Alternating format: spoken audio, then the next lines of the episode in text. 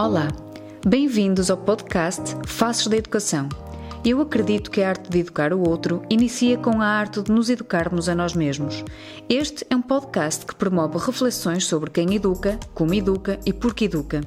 Deixa-te influenciar positivamente com estas partilhas e torna-te um educador cada vez mais consciente e capaz de mudar o mundo. O meu nome é Daniela Laranjeira e estas são as minhas conversas transformadoras. Bem-vindos ao episódio número 25 do podcast Faces da Educação, Jardim Ciranda. Após um mês de pausa para me poder reconectar e ganhar energia, regresso a este projeto com uma conversa cheia de humor, doçura e propósito. Assim aconteceu com a Carolina Lima, mãe de duas crianças, psicóloga, educadora e coordenadora da comunidade de aprendizagem Jardim Ciranda. Foi uma conversa rica de amorosidade, intenção e transformação. Desejo que aprecies tanto quanto eu. Até já! Carolina, quem és tu? E por que que achas que estamos a ter esta conversa? então, eu sou, eu sou Carolina, eu sou a mãe da Flora e do Thier. Sou psicóloga, educadora, aprendiz e sonhadora da comunidade de aprendizagem Jardim Ciranda, aqui no sul da Bahia, em Arraial da Ajuda. Uhum. Uau. É, e é isso. Eu... a, a gente tem aprendido tanta coisa, né? Esse processo de aprendizagem ele é tão intenso. A, a formação do aprender em comunidade ainda está reverberando também. A gente começou um processo, só abriu um processo, né? Mas tem bastante coisa que aos poucos vai caindo a ficha e a gente vai entendendo melhor. É tão difícil quando parece uma pergunta fácil responder a quem, quem tu és ou quem nós somos, não é? E não é nada fácil. O fácil é dizer o nosso nome, de onde é que viemos, etc. Não é? Mas esta profundidade que tu, como psicóloga, sabes, não é? De, de quem nós somos, as nossas raízes, eu acho que também tem muito a ver esta, esta formação que nós estamos uh, envolvidas e a construir juntas, vem muito também questionar este, esta identidade de quem nós somos e falamos muito em desescolarizar-nos, desaprender para voltar a aprender. E tu como psicóloga, porquê que foste para a psicologia? Ainda te recordas? Sim, o, uh, o caminho da psicologia ele se abriu na busca por autoconhecimento, assim, na busca por adquirir ferramentas de compreensão, de comunicação acho que um chamado que eu sempre senti de ressignificar o mundo através de um olhar mais consciente, mais empático, mais sistêmico. A, a experiência de vivenciar um olhar diferenciado, assim, mais empático, ela é, é maravilhosa. Né? Desenvolver a escuta empática, compreensão dos processos individuais e coletivos, são habilidades preciosas que, que nos ajudam muito a transcender transcender sentimentos, transcender conflitos, sofrimento. Então, nos auxiliam no processo de cura, de consciência, de bem-estar. Então, a psicologia ela vem nesse nessa busca, assim. Primeiro, eu acho que é uma busca muito subjetiva, né? De me entender, me encontrar, achar o meu lugar no mundo e, e depois, naturalmente, que transcende assim para o coletivo, para cuidar do outro, para ajudar o outro né? Que esse, esse processo individual se torna um processo coletivo também. Tu intitulaste também como uma educadora. Esse, sentes-te educadora após ter sido mãe? Esse título de educadora vem antes de seres mãe? Como é que surgiu isto? Como é, quando é que tu te sentiste educadora? Então, eu, antes de ser mãe, antes de ser mãe, a, eu, te, eu estudei psicologia e psicologia infantil e educação infantil dez anos antes da minha filha nascer. Já era um chamado, assim, eu gostava, já era uma, uma área que eu gostava muito de aprender. A gente foi morar na Inglaterra há 20 anos atrás e eu não sabia falar inglês, né? Cheguei lá, não sabia falar inglês, falei, e agora, como é que eu vou aprender? Aí eu senti, não, preciso aprender a partir de uma coisa que eu goste muito, uma coisa que, que me complemente, assim. E aí foi a, eu pensei, ah, psicologia infantil e educação infantil. Então eu comecei a trabalhar em escola lá na Inglaterra e, e ao mesmo tempo eu estudava e foi maravilhoso, assim, porque eu aprendi muita coisa. Eu aprendi que a comunicação vai além das palavras E, e, eu aprendi a falar com as crianças, né? Eu, eu, trabalhava com criança pequena, elas estavam aprendendo a falar e eu estava ali aprendendo a falar junto com elas. Então foi muito especial. Foi ali que, que surgiu esse, esse essa paixão, esse, essa vontade de, de aprender mais, né? De, de saber que o processo de eu aprendia mais do que eles, né? Eu acho que é assim, a gente aprende mais, a gente aprende junto, a gente aprende é muito especial. Então eu, eu, me encantei por isso, por poder aprender, de me colocar como aprendiz, né? De estar ali facilitando o processo deles e sabendo que eles estavam facilitando os meus processos também. Esse movimento bonito assim. E quando, as, quando os meus filhos nasceram, aí mais ainda, né? Aí aquilo que parecia que já era o auge de, de gostar, de se sentir completo, fica maior ainda, né? Porque quando a gente tem filho, tudo fica mais amplo, tudo fica mais profundo. Então, aí não, a educação integral tomou conta de mim com a chegada dos meus filhos.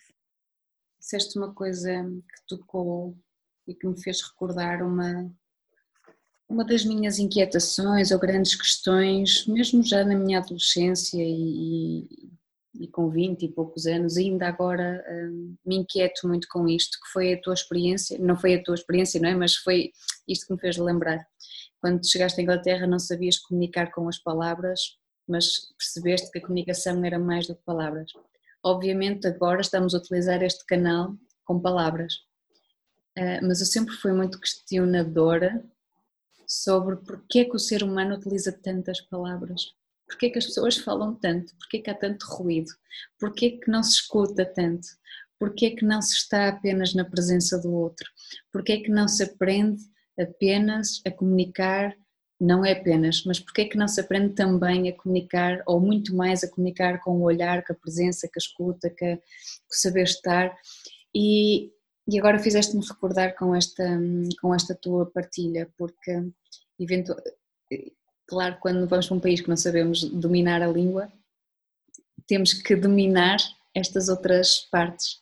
E isso aproxima muito dessa tal educação integral que tu estavas também a falar, ou não? Esta capacidade de nós nos sentarmos, de escutar, de ler para além das palavras, de ouvir para além das palavras. É isto educação integral também para ti? Ou... Sim, é, é isso que, que os meus filhos têm me ensinado e as crianças né, da nossa comunidade também.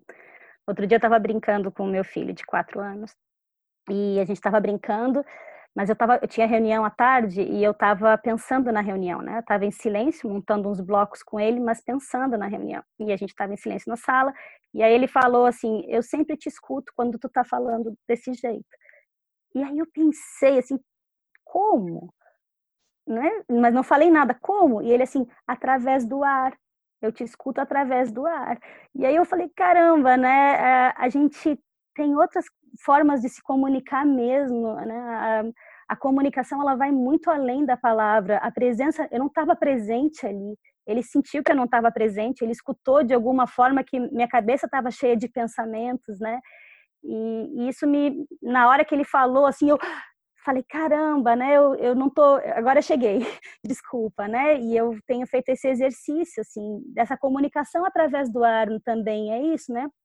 Telepático, a gente tá, tá junto, não precisa usar a palavra, eu sei, né? Os, não, a gente, quando a gente é mãe, né? A gente conversa com o neném desde que ele tá na barriga, tem uma. Tem uma outra forma de se comunicar, né? No abraço, no olhar. E então eu sinto isso muito integrado com a educação, sim. Essa, essa comunicação que vai além das palavras, que está na postura, que está no dia a dia, que está na, na, presença verdadeira, né? De quando tu está presente inteira, não pensando em outra coisa, não, né? Mas está ali naquele momento. Tudo isso é, é comunicação. Sim. E eu nestas minhas buscas e pesquisas sobre educação cruzei-me com Rubem Alves, claro e eu já no outro podcast também falei sobre isto e agora estamos a falar sobre este olhar. E ele falava muito sobre um, ensinar a olhar, voltar a ajudar os professores a ensinar a olhar, mais do que as, para as habilidades, olhar para as sensibilidades. E, e é esta escuta do olhar Eu ontem revia também o podcast do Tião Rocha e ele falava sobre a capacidade de um educador conseguir decifrar pescadela de pescadela. Há uma pescadela que é de sedução, há uma pescadela que é de matreirice, há uma. depende das pescadelas. Isto é só uma metáfora para a capacidade de, de escuta do outro, do conhecimento do outro e conseguir decifrar onde, onde é que está o outro. E o teu filho conseguiu perceber que tu não estavas ali. E, e é tão bonito isto, porque só é possível quando estamos na presença. Por outro lado, tenho estado a questionar-me, uh, por isso é toda esta revolução com aprender em comunidade e tudo isto que vemos, estamos a viver ou vivemos juntas, que é, será que é possível em escolas tão grandes exigir um professor que consiga decifrar estas pescadelas ou estes olhares integrais? É possível esta presença? Então é toda aqui de que forma é que, eu que vamos conseguir ajudar a que esta educação integral aconteça, sabes? E é uma angústia, assim, uma uma ânsia enorme que, que surge por querer, por ter alguns conhecimentos, querer mudar um, tanta coisa e conseguir aqui relaxar e, e, dar um passo de cada vez e acreditar que a mudança está para breve. Um, mas não sei qual é a tua opinião sobre isto, se, se também sentes esta, esta frustração, ansiedade ou não, não sei, como é que se muda ou como é que se ajuda outros profissionais que estão prestes a morrer, como o Pacheco diz, a não desistirem de estar com o outro em presença plena e a olhar. A gente, no, no Jardim Ciranda, a gente faz um trabalho bem, bem significativo com os educadores cuidar desses educadores, assim, né? Então, as nossas reuniões pedagógicas são reuniões terapêuticas, assim. A gente tem um, um chamado de, de cura, de conexão. Então, desses, tem várias dinâmicas que a gente faz com os educadores para eles se conectarem com a criança interior deles, para eles relembrarem de como que era na escola e, e tem sido muito significativo esse cuidado com o educador, né? Porque existe muita expectativa do, do que o educador, como ele tem que se posicionar, de todas as mudanças que, que ele tem que sustentar, e esse cuidado, e esse olhar para ele também. Então, na, nas nossas reuniões, a gente tem, toda, tem sempre um momento de, da escuta, de como esse educador está se sentindo, do que, que ele precisa, como que a gente consegue ajudá-lo enquanto equipe, porque quando a gente chega no, no Jardim Ciranda, a, é, é, um templo, assim, Jardim Ciranda, quando a gente chega ali, aquele espaço é um espaço sagrado para as crianças, é um espaço sagrado. Então, a gente faz um exercício também de, de meditação e de se preparar para entrar, para passar naquele portão, porque quando a gente passa naquele portão, a gente tem que estar inteiramente com as crianças. O chamado é porque a gente fique ali de, de guardiões, né, ajudando eles, escutando, percebendo, se comunicando além das palavras. A gente faz esse exercício também do, do, do silêncio, né, de não ficar atropelando as crianças, de deixar que elas conduzam, que elas se coloquem, se manifestem.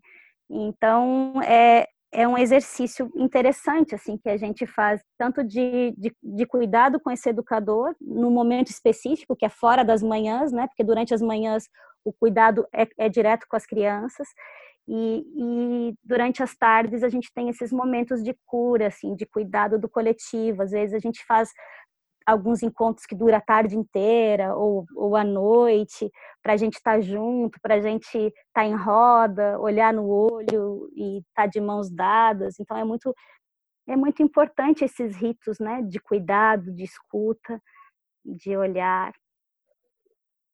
Olha, tu estavas a falar e já falaste do Jardim Ciranda. Queres-me partilhar como é que ele surgiu, quando surgiu, por que surgiu, o que é que te motivou a ti e outra e outro coletivo, que é o Jardim Ciranda. O que é Jardim Ciranda? Então tá, vamos lá. Uh, em 2015 a gente veio morar na Bahia e a minha filha já tinha passado por, por algumas escolas tradicionais. E eu, eu sabia que existiam, existia outro tipo de educação. Eu estudava, eu enxergava, eu sabia que era possível, né? Mas ela nunca teve a oportunidade de estudar numa escola transformadora. numa escola consciente, livre, como eu gostaria que ela estudasse. E eu sofria muito com isso, era muito difícil para mim. E aí um dia eu falei, ai meu Deus, eu não aguento mais sofrer, tô vendo a infância dela passando e eu sofrendo sem conseguir fazer nada e aquela dor, assim, era uma coisa que me inquietava muito. Aí eu percebi, falei, nossa, mas essa energia que me inquieta, essa dor que me inquieta, eu posso direcionar ela, ela pode me mover. Ao invés de ser um, um, um problema, ela pode ser uma solução.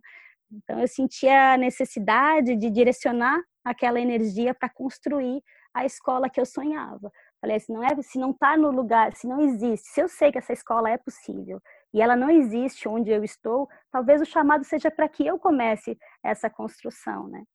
E, e, foi muito mágico, assim, foi sincrônico. Eu pensei nisso e no dia seguinte eu conheci a Carol e a Ilana, que eu não conhecia, e elas me chamaram para fazer um grupo de estudos para pensar numa escola nova. Foi tudo muito Aí, em seguida, a gente engravidou, as três engravidaram juntas, então, ter uma gestação compartilhada, assim, a gente percebeu que, que a educação começa na gestação, né? A gente começou a entender a, a educação a partir de um, de um outro lugar. Né? Então, foi. Aí começou, aí nasceu o Jardim Ciranda. A gente começou a fazer o grupo de estudos, a gente estudava práticas educacionais inovadoras e, e uma vez por semana, duas vezes por semana, a gente juntava as crianças da rua no quintal de casa para vivenciar na prática o que a gente estava estudando. Assim, juntamos nossos filhos, os vizinhos e, e assim foi. Aí, com isso vieram as gestações, nasceram os nenéns. Aí, quando nasceram os nenéns, aí era ciranda, a gente começou ciranda canguru, porque a gente estava todo mundo um nenenzinho junto. E aí a gente fazia roda de, de mulheres, dançava com os nenéns, estava sempre junto com eles. E conforme eles foram crescendo, a, o Jardim Ciranda foi crescendo também, né? Eles, a gente começou, as necessidades deles faziam com que a gente criasse novos ambientes de aprendizagem e se preparasse para novos aprendizados junto com eles, né? E aí mais famílias começaram a chegar, então nós éramos três famílias, passamos para cinco, passamos para dez, Agora nós estamos com 20 famílias. E então o Jardim Ciranda ele é um portal mágico, assim, se for uma definição do Jardim Ciranda no meu coração, ele é um portal mágico. Ele é um ele é um espaço de alegria, de respeito, de cuidado com a infância e com os processos de aprendizagem. No, no nosso jardim, as crianças são acolhidas pela na sua singularidade. A gente olha cada criança assim e compreende elas dentro do sistema familiar delas também. A gente aprende o tempo todo junto com as crianças. A gente tem aquela inspiração, né, que para cuidar de uma criança é necessário uma tribo, e a gente está tentando fortalecer essa tribo, que a gente chama de comunidade de aprendizagem. Mas com certeza eu posso dizer que o maior desafio é trabalhar com os adultos, né? Os processos com as crianças são mais fluidos, são mais orgânicos, são mais leves. Com os adultos, os processos são mais desafiadores, né? Os adultos carregam os seus traumas cristalizados, crianças interiores feridas, suas crenças, medos, expectativas e padrões comportamentais estabelecidos. Então tem que desconstruir muita coisa e curar muita coisa para conseguir construir o que a gente quer, né? Então, a gente faz um exercício no Jardim Ciranda de colocar as crianças no foco. E a partir da, da luz, da energia, da leveza que elas emanam, a gente consegue colocar luz em nós mesmos. E aí, seguir aprendendo juntos. É o desafio de, de se aprender em comunidade, né? A gente não tem referência para isso, a gente não, não sabe conviver Acho que a gente foi desconectado dessa vida do coletivo, dessa vida em comunidade. A gente às vezes não sabe falar, não sabe escutar. Então a gente tem que aprender muita coisa, né? Ou desaprender para poder aprender o novo, desconstruir para poder construir. E cada processo desse de desconstrução é, são processos que doem, não é? A gente fala ah, desconstruir, construir como se não doesse, não, desconstruir dói. Tem que dar um dar uns mergulhos profundos para conseguir realmente, né, olhar da onde que vem isso, eu quero isso, isso faz sentido para mim, eu estou carregando esse comportamento, esse padrão, eu quero isso. Então, é um processo terapêutico mesmo. Eu, eu tenho falado que a educação é um processo de cura, né? Que a gente tem que se curar. E, e cada um tem que se curar. A gente quer esse aprendizado no coletivo, mas existe, existe a necessidade de uma cura individual. Primeiro, eu preciso me olhar, primeiro eu preciso me curar para poder contribuir para poder estar tá junto no coletivo, né? Não é o coletivo separado, que, né? não é de fora para dentro que acontece a mudança. A mudança tem que acontecer de dentro para fora. Quando eu consigo achar o meu lugar, quando eu consigo me posicionar, eu entro no coletivo e, e ajudo.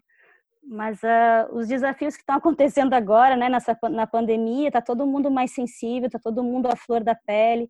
Então, no nosso jardim também, a gente deu uns passou por uns tsunamis emocionais, assim, uns furacões, tipo, ah, e agora, né? Que, que, como é que a gente vai segurar? Porque tá todo mundo sofrendo, tá todo mundo... As pessoas estão num, num, num momento de muita incerteza, né? de muita expectativa, de medo. Então, é um momento bem intenso que a gente está vivendo. É, e é necessário a gente buscar a luz. E as crianças nos trazem essa luz. Então, se a gente colocar elas como foco, se a gente a gente consegue se nutrir, a gente consegue ter, ter força para seguir. Estamos a falar de crianças de, de que idades, eh, Carol? Então, a gente está com educação infantil agora, né? Então, para e a gente tem uh, contraturno, contraturno para as crianças maiores. Então, a, a minha filha mais velha, ela, ela tá na escola ainda tradicional, mas a gente faz várias atividades de contraturno. Ah, o contraturno para os maiores, a gente faz de, de vivências, de autoconhecimento, de oficinas criativas. A gente tenta ver o que, que a escola não tem braços e pernas para ofertar, e aí a gente faz esse complemento assim para as crianças, né? Então, é então, é jardim de infância, nós aqui em Portugal chamamos jardim de infância, é. e depois tem esse contraturno que é para dar tal resposta que as escolas não, não fazem aí alfabetização. É, a gente está a gente está com criança de 1 a 6 anos e, e a gente começou, tem, tem agora, estamos nos alfabetizando junto com elas, porque algumas estão mostrando interesse né, em aprender a ler, aprender a escrever, e a gente tá, tá aprendendo junto. Então tá, vocês querem, vamos lá. Não, não sabemos como, mas vamos, vamos descobrindo, né? Então a gente está tá fazendo curso, conversando com pessoas, buscando ferramentas e dispositivos para poder ajudá-los nesse novo chamado, né? A cada chamado deles, a gente se, se redireciona e vai aprendendo junto. A nossa expectativa é que, que, a, que o Jardim Ciranda cresça junto com eles a gente enxerga o, o, conforme eles forem crescendo, a gente também vai crescendo, né? Então, eles vão nos mostrando o caminho, o que, que eles querem aprender, e a gente está tá formalizando a escola para atender educação para a vida. Sim, porque esta questão da alfabetização é como houvesse uma idade específica para aprender a ler e a escrever e, aquilo que a experiência e as crianças nos vão dizendo é que não existe uma idade para aprender a ler e a escrever. Claro que se calhar há processos de maturidade cognitiva, etc., e que pela psicologia nós podemos, ou neurociência aqui, eh, perceber alguns mecanismos mais internos para isso. Mas a predisposição para eu vejo meu filho de, já com 3 anos era isto, mas agora tem se evidenciando mais com 4 anos, 4 anos e meio, mamã, que letra é esta? Como é que se escreve isto? Escreve o meu nome, faz isto. E não tem que esperar pelos seis anos de idade para entrar na escola primária para aprender a ler e escrever. Se há este chamamento, se há esta curiosidade, se há esta vontade e há aqui uma janela, uma oportunidade que se estivermos atentos a isto, sem estar fragmentados com aquela questão de é só a partir dali, daquela idade, tu tens que aprender, por isso não aprendas agora, uh, não lhe vou mostrar o mundo que ele está-me a pedir. Para lhe mostrar. E se calhar é isso, as tuas crianças, as vossas crianças, estão-vos a mostrar o caminho que se calhar é preciso fazer e de uma forma fluida, natural, orgânica. E o José Pacheco diz muito isto, que não é idade para aprender a ler, não é? Ele hoje, é. acho que foi hoje que escreveu uma cartinha uh, das suas cartas maravilhosas e falava também sobre isso. Um, Há pouco estavas a falar de, dos desafios que são os adultos. Estás a falar de educadores, estás a falar das famílias. Uh, o que é que estás a sentir ou o que é que vocês estão a sentir ou a viver juntos? E eu acho que é todos, os adultos em geral, né? A família, os educadores. Os educadores, como a gente faz esse trabalho semanalmente com eles, de psicológico, né? Então, acho que tem um apoio a equipe tem um apoio, existe uma identidade de coletivo. Eu acho que as famílias, né, quando a gente pensa em comunidade de aprendizagem, a, a, assim, quando eu penso em comunidade de aprendizagem, me abre um universo de possibilidades, assim, eu, eu vejo muito positivo, não ter um, um algo pré-determinado, não ter um padrão referente, né? Quando tu fala escola, tu imagina sala de aula, tu tem, tu tem uma memória para identificar o que, que é uma escola. Quando tu fala comunidade de aprendizagem, tu fica um vazio, tu não, tu não tem ferramentas, tu não tem elementos para fazer esse desenho. E eu acho isso muito bom, porque isso possibilita que a gente crie tudo que a gente quiser, que a gente transforme em realidade o, o nosso sonho. Mas algumas famílias, acho que elas ficam, eu sinto assim, que elas ficam um pouco ansiosas com isso. O que, que é uma comunidade de aprendizagem? Como é que é? Como que eu entro nessa comunidade? Como que eu ajudo? Como que eu, né? Ou, não, não está atendendo as minhas necessidades. Como que resolve essa situação? Então é, é, é mais é mais por isso assim que aí a gente tem que a gente tem que educar os adultos, é uma escola para adultos, né? A gente já percebeu isso, chegou, chega nas reuniões com as famílias que a gente percebe que nós precisamos aprender, né? Nós, os pais precisam aprender muita coisa, nós temos muito a aprender com as crianças. Então, é, a gente meio que quer voltar para a escola, né? É uma, parece que é uma segunda oportunidade de viver o que a gente não viveu. E, e, eu acho que isso dá uma confusão, assim, porque ao mesmo tempo tem o espaço das crianças, eles que são os protagonistas agora, né? E a gente não, não adianta querer botar os nossos processos na frente dos processos deles. A gente tem que. Então, eu acho que é mais na, nessas questões assim que eu falo que os adultos são mais complexos, a comunicação é outra, a gente tem que tem que desconstruir, tem que ressignificar muita coisa, enquanto com as crianças é tudo mais orgânico, eles não têm outras referências, a, a maneira como eles falam da escola é, é a comunidade de aprendizagem, eles são a, eles vieram em comunidade. Eles já nasceram com uma outra compreensão do que, que é, porque para eles já é a referência que eles têm, né? Então, essa é, esses são os desafios que eu, que eu sinto bem nítida diferença entre como os adultos se colocam numa comunidade de aprendizagem, o quanto tem que aprender e ressignificar para conseguir achar o seu lugar na comunidade e a, e quanto que as crianças naturalmente elas são a comunidade, elas já estão ali de uma forma muito, muito leve, muito bonita. Né? Elas estão conectadas, elas não foram desconectadas. Nós fomos desconectados, a gente precisa se reconectar.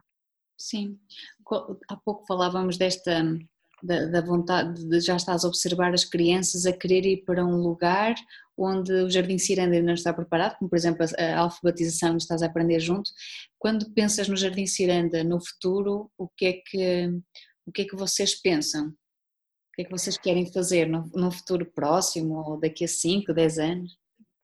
Eu, eu vejo um universo de possibilidades, assim. A gente está plantando, está semeando sementes muito preciosas. E elas, essas sementes, elas estão se fortalecendo, elas estão se nutrindo. Eu, eu vejo que o Jardim Ciranda ele vai florescer, ele vai crescer junto com as crianças, né? Elas, elas são de fato a comunidade de aprendizagem. Então, eu acho que a gente vai aprender muito, a gente vai ver muito. Eu enxergo eles, eles crescendo juntos, assim. Eu vejo, eu vejo o Jardim Ciranda evoluindo crescendo e cheio de luz e, e conectado em rede, né? A gente está conectado com outros movimentos que nos nutrem também. A gente tem que aprender. Eu vejo, assim, a gente ah, reverberando possibilidades, esperança, sonho. A gente fazendo uma mudança significativa, assim. Primeiro, claro, individual, comunitária, no tecido local, planetária, que as coisas comecem a, a reverberar aos poucos. Eu vejo o Jardim Ciranda nesse lugar, assim, de, de luz mesmo, de, de esperança, de conexão. Queria voltar um bocadinho atrás, até porque se calhar fiquei aqui com um bocadinho de dúvidas. O Jardim Ciranda ainda acontece no quintal da vossa casa atrás ou já acontece noutro espaço? E para quem não conhece isto de comunidades de aprendizagem, se, se puderes descrever, por exemplo, um dia a dia ou uma semana, o que é que, pode, o que, é que acontece no Jardim Ciranda que, que facilita as pessoas ter esta clareza do que é um, o Jardim Ciranda como comunidade de aprendizagem ou se fosse uh, um jardim infantil um, num outra, num outro, numa outra perspectiva mais tradicional. Tá, vamos lá. vamos lá.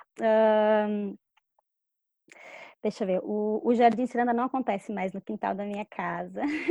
A gente tem um lugar lindo, fica do lado da aldeia indígena, da nossa, da nossa casa lá, que é uma casa cheia de árvores, e a gente consegue ver ali a entrada da aldeia. Quando tem festa dos indígenas, eles nos convidam, as crianças adoram, vamos caminhando para a aldeia. É bem especial. O ano passado nasceu um bicho preguiça, aí fica bem perto das crianças, assim, na árvore, tem macaco, tem bicho preguiça. A gente tem uma, uma tenda de circo, uma horta, temos um dragão feito de pneu, balanço de filtro dos sonhos e uma geodésica na entrada também, que a gente chama de círculo da escuta, que é um espaço para conversar. As crianças, quando querem fazer roda, quando elas querem falar sobre alguma coisa, a gente vai para o círculo da escuta. A geodésica é redondinha assim, então fica todo mundo sentadinho ali dentro. Aí tem o bastão da fala, as crianças usam. Nós temos uma horta linda também. É um lugar bem especial, assim, tem um portal de fadas, as crianças adoram, é mágico, assim. E é um lugar sagrado ali da infância, né? A gente cuida, os pais participam, a gente faz mutirão, todo o espaço, tudo a gente construiu a partir de mutirão, chamando as famílias, né? Então a gente fazia uma equipe que ficava com as crianças em algum lugar e a outra equipe que ia trabalhar na escola a gente sempre pensa na, na, questão da sustentabilidade, então todos os brinquedos, todas as coisas, elas têm que ser sustentáveis, né? A gente pensa da onde que veio e sempre opta por produtos naturais ou para reutilizar alguma coisa. Então é muito muito especial esse esse olhar, esse cuidado, né? As árvores têm todas as plaquinhas com o nome das árvores, as crianças já sabem identificar quais são as árvores. A gente faz então, assim, os pais participam, não é o tempo todo, a gente tem um planejamento pedagógico inspirado na, nas crianças, né? A gente também estuda as, as, diretrizes curriculares nacionais, a gente, a gente sabe tudo que tudo que é, é, preciso aprender naquela faixa etária, né? O que, que é, mas a gente não se prende aquilo, a gente transcende aquilo, né? Porque isso, aquilo ali é o, o básico, só para a gente saber, ó, isso aqui é o que deve se trabalhar na educação infantil ou, ou no, no, primeiro ano do fundamental, é isso. Mas a gente a gente passa disso, porque eles que vão nos guiando, eles trazem os projetos, eles falam o que, que eles querem fazer. A gente faz projetos individuais, mas que logo viram coletivos, porque a gente começa a fazer um projeto com um, projeto com outro, e eles ah, naturalmente vão se juntando. Eu também quero, eu também quero. E aí a gente cria os projetos junto com eles, assim. Os pais, eles participam dos mutirões, a gente faz o dia da família, a gente tem dias que a gente passa juntos, né, eventos, e eles podem participar, eles podem ofertar algum talento, né? Então eu sou, tenho um pai que é que é músico. Aí ele vai uma vez por semana, ele tem o horário dele de ir lá na nossa escala e ele vai lá e faz oficina de música com as crianças. Tem outro pai que joga capoeira, aí ele tem o horário da capoeira. Aí as crianças têm um, um, uma família que, que o menininho fala inglês. Aí as crianças queriam aprender inglês. Aí a mãe do menininho foi lá, não, eu conto história em inglês, eu posso contar história em inglês. Ah, então tá bom, então vai contar história em inglês. Então, conforme as crianças vão pedindo, os pais vão se colocando e eles vão participando da escola também, eles vão ajudando a, a construir e e aprendendo junto com as crianças. Culinária, a gente também tem culinária, a alimentação ela é alimentação consciente, amorosa. Então, dentro do Jardim Ciranda, a alimentação é vegana. Aí as crianças elas elas cultivam os alimentos, elas elas sabem, elas adoram fazer pão de beijo. E lá a gente não faz pão de queijo, faz pão de beijo. eles amam fazer pão de beijo. E é bem especial, assim. A, a, a, gente tem um dia também de vivência na natureza. Esse contato com a natureza ele é muito, muito especial. Ele é um dos pilares do Jardim Ciranda também. Essa conexão, esse cuidado. Então é bem, as crianças respiram, cuidam das plantas, conversam com as plantas e é bem, bem especial. A gente faz umas brincadeiras de de yoga, de respiração, mas bem lúdicas assim. Eles gostam. Tem uh, antes do lanche também a gente tem um, a gente queria fazer um minuto de silêncio, né? Falei, como é que a gente vai fazer essas crianças de 1 a 6 anos fazer um minuto de silêncio? A gente fez um. Como é que é o nome daquilo? Peraí, a gente fez um marcador de tempo, assim, uma. Como é que chama? Peraí. Ampulheta, isso mesmo. A gente fez com areia, a gente fez com garrafa PET e com areia colorida, assim. Aí dá um minuto. Aí tem o guardião da areia. Aí o guardião da areia, sempre na hora do lanche tem o guardião da areia, o guardião, o guardião do fogo, que tem uma velhinha, o guardião do ar, que eles ganham cada um uma pena para segurar, cada um é um guardião, e o guardião da água, que a gente fez uma água colorida, assim. Então tem os guardiões do lanche, para que os guardiões precisam ficar um minuto em silêncio para receber o alimento. E é tão bonitinho, porque eles se sentem, eles pegam o seu elemento, né? Cada dia muda o elemento. Ah, hoje eu sou do ar. Segura a pena, respira, se conecta ali. E aí é muito bonitinho ver 20 crianças sentadinhas assim, respirando ali para receber o alimento, aí eles cantam para o alimento chegar e agradecem, é, é, bonito assim. E aí, e aí chega em casa, eles querem fazer tudo em casa também, né? Porque não tem essa diferença da escola e de casa, né? Então aqui em casa tem o círculo da escuta. Meu filho já falou: ah, aqui é o círculo da escuta, aqui é o observatório, é o lugar onde a gente sobe para observar ai, agora é, vamos agradecer. Então é, é bonitinho de, de ver como as coisas estão conectadas mesmo, como tem que ser, né? Tu vês alguma, sei que não fazemos comparações, mas caímos sempre neste, neste erro, de, ainda para mais tendo dois filhos, eu também tenho, e vou comparando a diferença entre um e outro. Sentes que há alguma espécie de diferença no desenvolvimento e no do TIE comparado com a Flora que passou por um, ensino mais tradicional nesta altura, sentes outro tipo de, de conexão com ele próprio com o outro e com a natureza que a Flora não tinha ou tinha, não sei, há alguma comparação que tenhas feito? Eu acho que a maior diferença que eu vejo entre eles, assim, é que o Thier chegou com coletivo já, né? Então a gestação dele já foi uma gestação compartilhada, já tinham mais duas barrigas do lado, né? Então ele já veio na comunidade de aprendizagem, ele já veio com o coletivo dele. A Flora tá achando o coletivo dela aos poucos, assim. Acho que o coletivo da, da Flora tá pelo mundo aflora, né? Então, aos poucos, ela vai achando esse coletivo. Uh, não, eu não, não vejo essa diferença da conexão, porque, embora a escola não fizesse isso, a Flora não vivenciasse isso fora da, dentro da escola, ela vivenciava muito em casa, né? Então eu eu estava eu estava sempre muito presente com a, com a Flora. Ela, demo, ela foi para a escola com, com quatro anos, então ela demorou mais. O Tia já nasceu na escola. Então, essas são as diferenças, né? O Tia estava dentro da barriga, depois ele estava na escola já, porque eu estava lá junto. A, a Flora ficou quatro, três anos, ela, acho que ela tinha três anos, quando começou a começar a tentar ir para a escola, ia um dia, não ia dois, ia três, não sei o quê. Mas então, mas a gente vivia em casa isso, né? Tinha a horta, tinha o cuidado, a respiração. Então tudo isso que que o Tia vive, ela também vivia, mas mas mais sozinha, né? Só com a gente em casa. Mas na primeira infância também, né? Essa ligação com os pais é o vínculo mais importante. Então ela não ela não perdeu essa oportunidade de vivenciar esses aprendizados. E agora que falamos da Flora, queria perguntar-te um, uma coisa que gostava também que partilhasses com, com, com quem possa estar a ouvir e, e vai ouvir este podcast, que foi um, o manifesto da Flora, que aconteceu em, em, pura pandemia, durante o processo de aprender em comunidade, todas estas reflexões que, que fizeste com ela, o que ela te proporcionou. Queres-me falar sobre o manifesto da Flora? O que é que é isto? Como é que surgiu? Porque é tão bonito dizes o manifesto da Flora, o manifesto da minha filha. E, eu queria que partilhasses um bocadinho isso, porque tem sido gerador de outros impulsos e outras coisas que estão a surgir neste momento, enquanto a nossa comunidade também está a crescer junta. Por isso gostava que partilhasses. Tá. Então, quando começou a, a quarentena, as escolas tiveram que se redesenhar, se reinventar muito rápido, né? Então, na primeira semana já começaram as aulas remotas.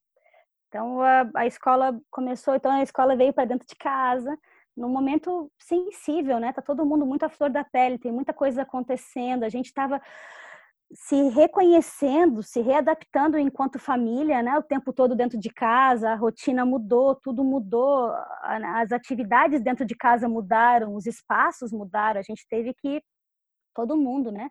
Teve que se reinventar, reorganizar.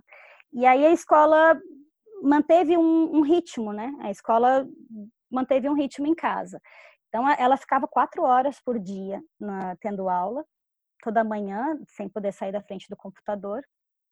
E depois à tarde tinha muitos, muitas tarefas, né? E começar, quando começou a época de, de prova, as provas com a câmera ligada, e ela ficava muito ansiosa. Ela, ela tem uma, uma autocobrança, ela ficava muito ansiosa e com muita dor de cabeça, chorando. E a gente falou, não, não dava. Eu, eu, notei que existia um sofrimento emocional ali forte e que ela não estava conseguindo se adequar às exigências da escola. E aí eu comecei a conversar com alguns profissionais da saúde e a gente percebeu que, nossa, não era uma, um caso isolado, né? Que as crianças e adolescentes realmente estavam com dificuldade para se adaptar, para conseguir conseguir vivenciar a escola hum, durante um processo de pandemia dentro de casa. E aí começou a surgir o, o Manifesto da Flor, né? Porque eu comecei a, a escrever mais com. Primeiro, o foco inicial, o chamado inicial foi a saúde mental, né? Para a gente falar, olha o que está acontecendo, vamos olhar para essa saúde mental, vamos olhar para esse momento agora, essa oportunidade que a gente tem de realmente mudar a educação. Todo mundo, todo mundo sabe que a educação precisava de uma transformação e que o momento para transformar é agora, né? E, e durante a, a, formação do Aprender em Comunidade, potencializou tudo, né? Porque o que era um processo individual se tornou um, um processo coletivo, né? Então deu, deu para sentir essa força essa força crescendo assim da, porque não era só ela então o, foi foi bem uma transição do subjetivo para o comunitário rapidamente né e aí a gente está tá escrevendo esse manifesto, o chamado desse manifesto é trazer luz mesmo, para que a gente perceba como as crianças estão, que a gente escute, que a gente veja o, o que elas estão nos mostrando, elas estão bem? O que, que a gente pode fazer para melhorar? Como que a gente pode ressignificar essa educação de uma forma mais leve, mais significativa, mais amorosa, com mais respeito? Então, o, o manifesto, a gente está está tá terminando, assim, vamos fazer um, um festival para lançar o manifesto. A ideia é que a gente conecte mais educadores, pais, mães. O, o manifesto ele é um chamado para a gente olhar o que está acontecendo, para a gente olhar para esses adolescentes, para a gente olhar para essas crianças e, e mudar mesmo, né? Mudar essa, essa nova educação, ela está nascendo. É uma educação que está nascendo com um parto domiciliar, está nascendo em casa. Então, eu acho que é o momento de, de reconciliar, reconciliar a família e a escola.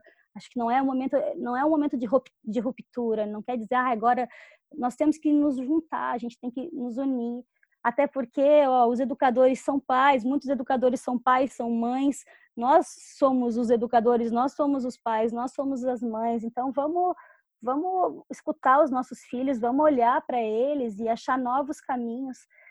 Então, o Manifesto da Flor chega com esse chamado, assim, que a gente que a gente escute, que a gente veja e que a gente redesenhe essa educação com mais amor, com mais consciência, com mais respeito aos processos da infância e da de aprendizagem.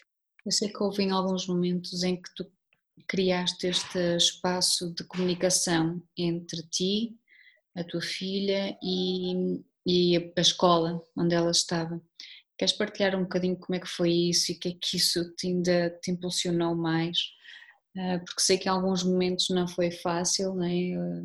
foi doloroso, foi frustrante e isso também te impulsionou mais uma vez, quase como o início do Jardim Ciranda, este, este desconforto, essa dor te trouxe para um, um, movimento diferente, não é? Mas como é que foi essa comunicação? O que é que, o que, é que sentiste? Ai, ah, então, a, a, escola, ela, eles estão, eu, eu, sinto que todas as escolas, elas estão, né, cansadas também, é, eu acho que tem um esforço imenso dos educadores, da gestão, porque não, não é um processo simples, né, não é, não é fácil lidar com os desafios que a gente está lidando. Então, eu, eu, eu reconheço todo o esforço, todo o trabalho da escola mas eu, eu também eu senti que, que não era uma decisão da escola, sabe? Eu senti que, que, na verdade, eu tinha que tomar uma decisão como guardiã da educação da minha filha, que, que, que eu tinha que tomar uma decisão. E, e o pai da Flora, né? Nós dois, como família, a gente tinha que, que tomar essa decisão de, de, de... Eu acho que de liberar, libertar ela, libertar ela de tanto sofrimento, de tanta dor. A gente está passando por esse momento tão difícil e é o momento da gente estar tá em família, da gente aprender em família. Está sendo bem especial assim fazer um novo roteiro de família. Como é que a gente vai se organizar aqui em casa? Quem é que vai cuidar do almoço? Quem é que vai cuidar da limpeza? Quem é que vai cuidar? Como é que a gente? Qual é o meu horário comigo? O meu horário contigo? O meu olhar? Como é que a gente vai organizar esse roteiro, essa agenda? Então, acho que esse aprendizado está sendo maravilhoso, assim, em família, né? Então, eu, eu, senti que a conversa com a Escola da Flor é, foi, foi um pouco difícil no início, né? Mas depois a gente conseguiu se acertar, assim. Eu acho que eles entenderam, eu consegui, com amorosidade e respeito, explicar como que a gente está vivenciando. Então, ela agora não está participando das aulas online, ela está fazendo as atividades né? Porque para preservar a saúde mental dela e o equilíbrio, né? E a gente conseguiu fazer esse desenho, esse acordo com a escola. Então isso está sendo bem bem especial, assim, contar com essa parceria, né? Que na verdade o chamado não é esse que eu estava falando, não é uma ruptura, o chamado é de conciliação, eu sei que não dá para a escola, a partir de uma vivência individual, da escola mudar rapidamente agora. É um processo, é uma transição, né? Nós somos transição. Então vamos devagar, mas o diálogo está tá se estabelecendo, a escola está escutando, está tá tentando se adaptar também. Então a gente está conseguindo fazer esse diálogo com mais, com mais serenidade agora, com mais tranquilidade. E já as coisas melhoraram bastante por aqui.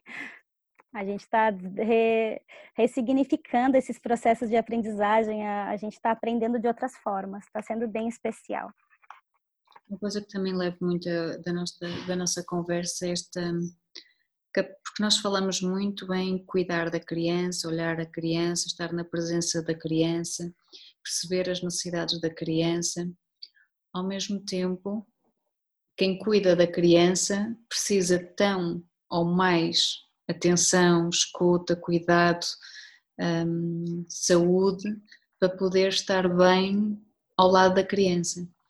E, e é tão, eu dou por mim e, e muitas vezes ainda a julgar o papel do professor e do educador. Assumo isso como ainda é algo que eu preciso trabalhar dentro de mim, curar esta, esta imagem que se calhar eu trago um, dentro de mim e das experiências que tenho passado, pelas experiências que outros, que os meus jovens com quem trabalho diariamente passam e vivenciaram na presença de outros professores e de outros educadores, que me fazem ainda aqui um, criar alguma resistência e, e, e julgamentos em relação à figura e ao significado que tem do, do professor. Mas esta nossa conversa e, e, também outras coisas que tenho estado a, a, refletir durante esta minha pausa é, é sobre a necessidade de cuidar do, dos, forma, dos, dos cuidadores, cuidar dos cuidadores. E os cuidadores são todos educadores, professores e, e esta partilha que estavas a fazer da pandemia, todas as famílias sofreram, mas muitos professores sofreram porque ninguém estava preparado. E como a, a formatação, a forma, a estruturação do método de ensino das escolas é daquela forma, não, não cria um espaço para um, espaços de liberdade para criar outras soluções ou outras formas de ser transportaram para um ecrã tudo aquilo que faziam na escola física, as aulas, os horários, tudo fragmentado e aquela ânsia, quer dizer, um professor que se encontra em casa também a gerir a sua própria família, os seus próprios filhos, a sua própria vida, a sua própria gestão doméstica e terem que cumprir no mesmo horário das aulas e etc. Se calhar sofreram tanto ou mais do que muitas crianças que, que estavam do outro lado do ecrã.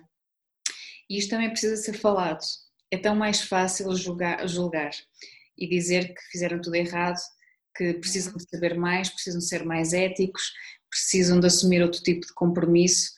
Ok, há um, há um, há um QB de razão, um QB de fundamento, há um QB de, de, de, de, verdade nisso, mas também é preciso olhar com este com cuidado para eles. Hum, não sei se também sentes isso, não é, Carolina? Exatamente isso que eu sinto também. A gente está, agora a gente está uh, na parte do manifesto que a gente está escrevendo justamente sobre isso. Né? A gente está colocando uh, outras realidades também, né? enxergando esse lado do educador também. Quando a gente olha a nossa saúde mental, no início foi num processo a partir da, da criança, né? do lado de, de casa. Mas do lado do educador também é muito importante olhar isso. Então, por isso que essa, esse diálogo, essa conversa, essa reconciliação com a escola, é muito, muito importante, porque não é uma guerra, a gente está junto, a gente está do mesmo lado. Então, a gente precisa se reconhecer, porque no momento que a gente fica sempre separando a escola, a família, os educadores, não é, somos nós. Né? Escolas são pessoas, nós somos parte, nós somos parte da escola. Então, é importante que, que a gente enxergue isso, reconheça o esforço do outro, essa é a escuta empática, né? Isso faz parte do olhar empático. Não tá fácil, não é? Não é? Não foi uma escolha feita com, com tranquilidade, consciente. Foi uma escolha que aconteceu no meio de uma crise, né? Uma necessidade. Então, eu acho que está sendo um ano muito significativo de aprendizagem para todo mundo.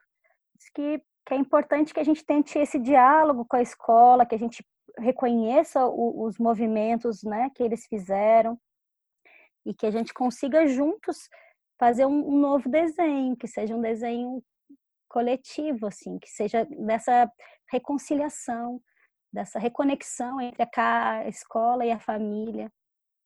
Então, esse é o chamado que eu sinto. Sabes o que o que eu aprendi muito ainda no meu parto, no meu segundo parto.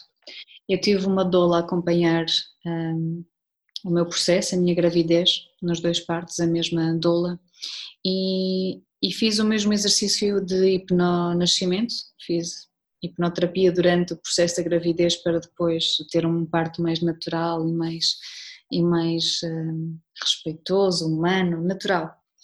E, e um dos exercícios de hipnoterapia era o encontro com a minha criança interior, para curar muitas das coisas que eu precisava de curar para poder ter o parto que precisava de ter.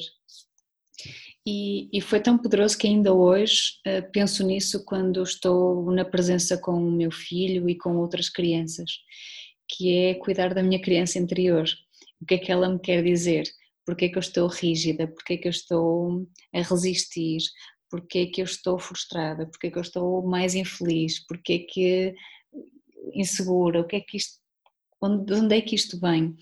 E, e reconecto-me sempre com esse exercício, com essa visão, com esse, esse momento em que eu encontrei uh, a minha criança um, ferida naquele momento. E, e quero me ligar a essa, a essa imagem para poder também olhar para os outros educadores, para outros professores, uh, como crianças feridas que precisam mesmo de ser amadas e de cuidadas. E esse trabalho que tu fazes na, no Jardim Ciranda de essas rodas de partilha, essas rodas de, de terapêuticas de, de, reflexão, de construção individual e coletiva, porque, por exemplo, eu fiz uh, no meu processo de desenvolvimento pessoal, houve um momento em que, de dois, dois anos e meio, que fiz psicoterapia. E, e houve ali uma parte de mim que disse à psicóloga, à terapeuta, eu quero uh, isolar-me do mundo para poder me curar, eh, para depois estar na relação com o outro. E uma das coisas que ela me disse foi: hum, Isso não vai acontecer, até porque a tua cura é com o outro. Tu precisas estar na relação com o outro para também te poderes curar.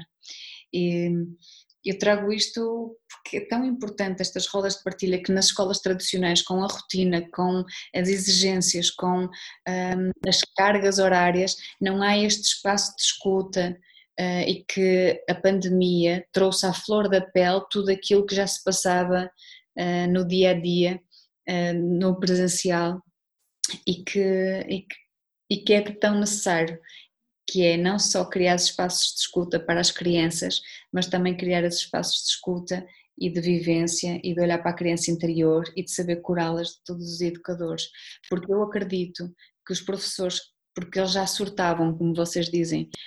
muitos professores já antes pandemia surtavam imenso, a do CIO, a estados de, de, psicológicos e psiquiátricos porque não aguentavam as exigências e aquilo que estava a acontecer. Não só pela exigência do ensino, mas também para toda a exigência pessoal que estar na presença com o outro, ensinar o outro, ou estar ali na relação com tantas crianças, com tanta vida a acontecer, que é o espelho daquilo que eu preciso trabalhar em mim. E nem todos os profissionais da educação estão preparados ainda para para perceber esse, o que é que está a acontecer comigo. Eu acho que esta pandemia, pode ser especulação minha, né? mas trouxe à flor da pele aquilo que se calhar cada um precisava de trabalhar em si. E acho que o pós-pandemia, para quem quiser e ousar um, evoluir e se transformar, acho que vai ser uma janela de oportunidades para a educação evoluir e cada professor educador poder evoluir também em prol de, de si, do seu bem-estar e, e, automaticamente em, em prol do bem-estar do outro, não é? Também sentes isso? Sim, exatamente isso. É, exatamente isso. Sim. Olha, Carolina, estamos quase a, a terminar e eu queria te perguntar aquilo que pergunta toda a gente, que é que é que achas que ainda te move como mãe, como psicóloga, como coordenadora de um projeto maravilhoso como a Jardim Ciranda, como pessoa? O que é que ainda te move hoje, Carolina? Acho que o que me move é o amor, os meus filhos, a esperança, a infância, a vida. Eu, eu acredito que as coisas vão melhorar, que as coisas estão melhorando eu vejo com, com muita luz, assim, as mudanças que estão chegando, que vão vir. Então, o que me move é esse caminho de luz, de esperança, de amor, de conexão. O que é que gostavas de deixar como uma mensagem a outros educadores, até mesmo da escola, de onde está a Flora, Onde é que, o que é que gostavas de lhes dizer, ainda para mais estando a viver este momento que estão a viver hoje? O que é que, o que, é que lhes podias deixar? Ai, então, eu gostaria de falar que a gente está vivendo um momento bem intenso, né, de muita dor, de luto, momento de grandes, imensos desafios, mas que ao mesmo tempo também é um momento de luz, um momento de esperança. É um chamado de reconexão para ressignificar tudo. A educação que a gente sonha está nascendo. Então, não desistam. Uhum. Somos transição. Temos um belo caminho ainda pela frente. Que bonito. Obrigada, Carol. Foi uma linda conversa. Muito, muito, muito grata. Estou de coração cheio e vou para fim de semana assim, muito bem. Que bom, Obrigada. querida pela oportunidade de ter conhecido melhor a ti, a teu projeto, a tua família e obrigada por esta aprendizagem. Gratidão, gratidão por esse espaço, por essa escuta, por essa troca, foi muito especial e seguimos juntas, né? Uma hora a gente junta as nossas crianças. Sim. Um beijo enorme. Obrigada.